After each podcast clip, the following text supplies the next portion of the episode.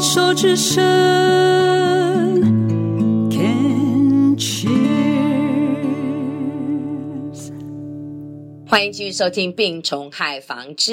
这里是黛比的生命花园。第三段要继续跟少轩聊一聊。少轩是在三年前发现自己的右侧呢右颈有一个淋巴癌的癌症，当时是二期啊、而且只有二十岁。那在第一阶段的化疗结束之后，又得到了自己心所向往的日本留学的交换学生的这个资格。没想到在做健康检查的时候，又发现了，诶，癌细胞既然没有完全清除，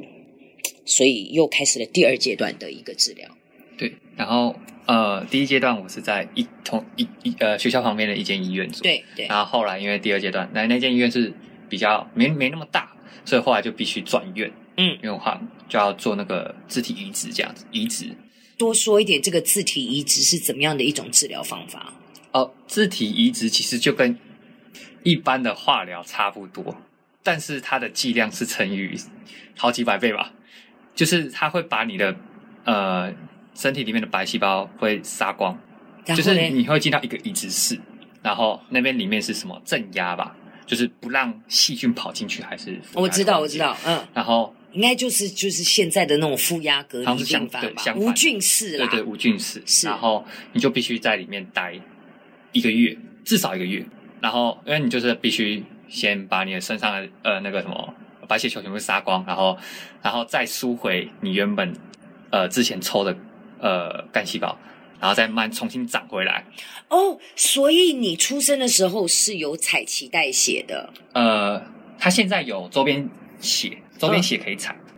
哦，等于就是你在做这个自体移植血前，你嗯要先把自体周边的、呃，先把周边血抽出来，对，去培养那个干细胞。对现在已经可以这样，不是什么一出生的脐带血呃，了不。是的，现在你可以用。对，哦，哇，好新哦！谢谢你提供这个资讯。所以呢，这个自体移植，这个是只有淋巴癌可以这样做，还是各种癌症都可以做？我目前所知道的是淋巴癌，好，因为淋巴癌是跑全身的嘛，对不对？对，然后嗯所以你你是先把周边血抽出来之后，嗯培养干细胞，对，然后你再住进那个无菌室，对，然后就把所有的白血住一个月，把白血球全部杀光。对，然后再输，然后再慢慢长，然后长到 OK 了，白血球长回来了，你就可以去到一般的病房了，嗯，就这样，这样前前后后多久？就一个月。就一个月，那也不用化疗，也不用再再放疗了。呃，你说出移植室之后，对啊，对啊，就一般病房之后，出移植室之后，你就要开始要修复你自己的身体了，因为它那个很是高剂量的化疗，就是你你即便你白血球长到两三千好了，按你可能你身上还是会等一下，等一下，下，等一下，等一下，我听不懂。你说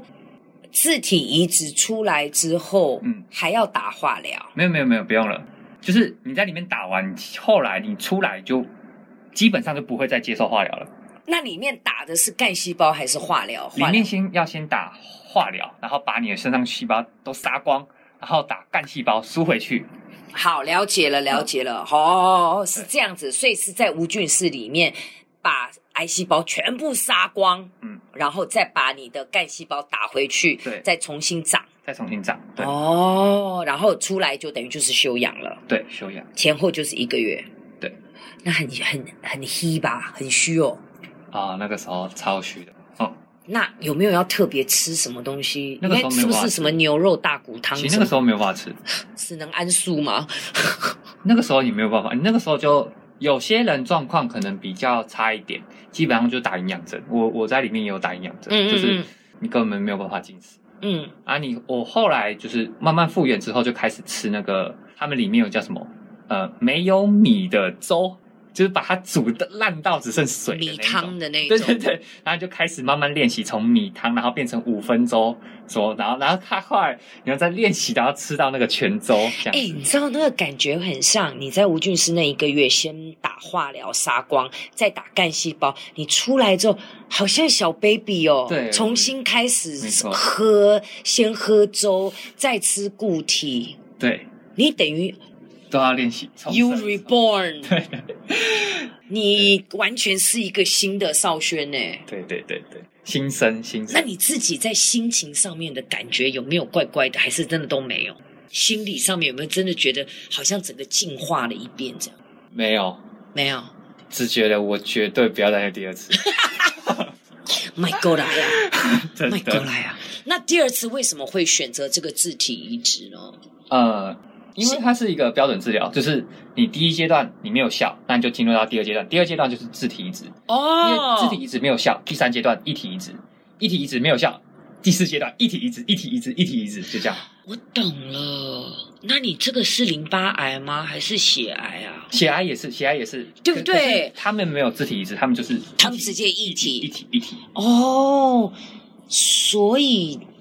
好懂了。所以这个淋巴癌会不会也是可以归在跟血癌是同一个 category 一个范围里哦，我面？们是血癌大家族，对不对？对，哦，我现在懂了，我现在懂了。所以淋巴癌是血癌的大家族，所以都要第一个它的 SOP 的治疗方法。谢谢你今天帮我厘清 SOP 的治疗方法，第一个就是化放疗。嗯，然后去看还有没有癌细胞嗯，啊，癌细胞还残存的话，那呃淋巴癌就是自体移植，就是然后如果再不行的话，就是异体移植。那通常这样子的一个再不行是在第一次、第二次的追踪检查就看得出来吗？呃，有些人有些人可能是在追踪两三年之后，然后嗯复发也都有 可能，你都那你如是好啦，我们敲敲木头吼，啊，如果万一假如应该不会，嗯，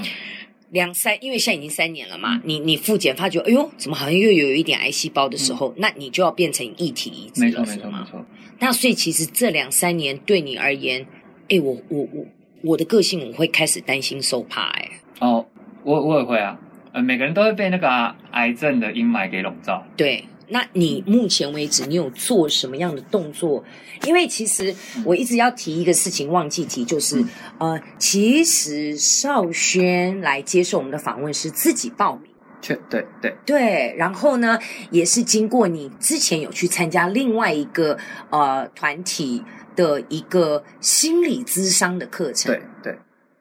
然后经由那里的社工再再跟你说有，你自己来报。对，所以听起来你在这几年当中，你会去报那个心理咨商的课程，是因为呃，是因为我一我其实一开始对心理智商很反感，嗯，就是我会觉得那个是心理不够强大的人才需要做的事情。我自己可以搞定。对，然后我是到后来有一次我呃要去开刀，然后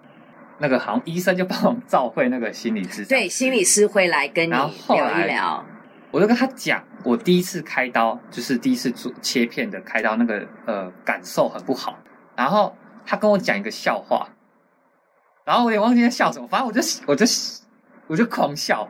然后后来他就走了，然后我对我对开刀就突然哎，我就是不再恐惧了，就转念了，对不对？然后后来就是因为这这个事情之后，就发现哎，原来心理智商不像我想象中的很固定。所以是因为那一次，对，然后后来我就有这个机会，然后就报名参加这个心理智商这个活动。嗯，然后它是专门呃，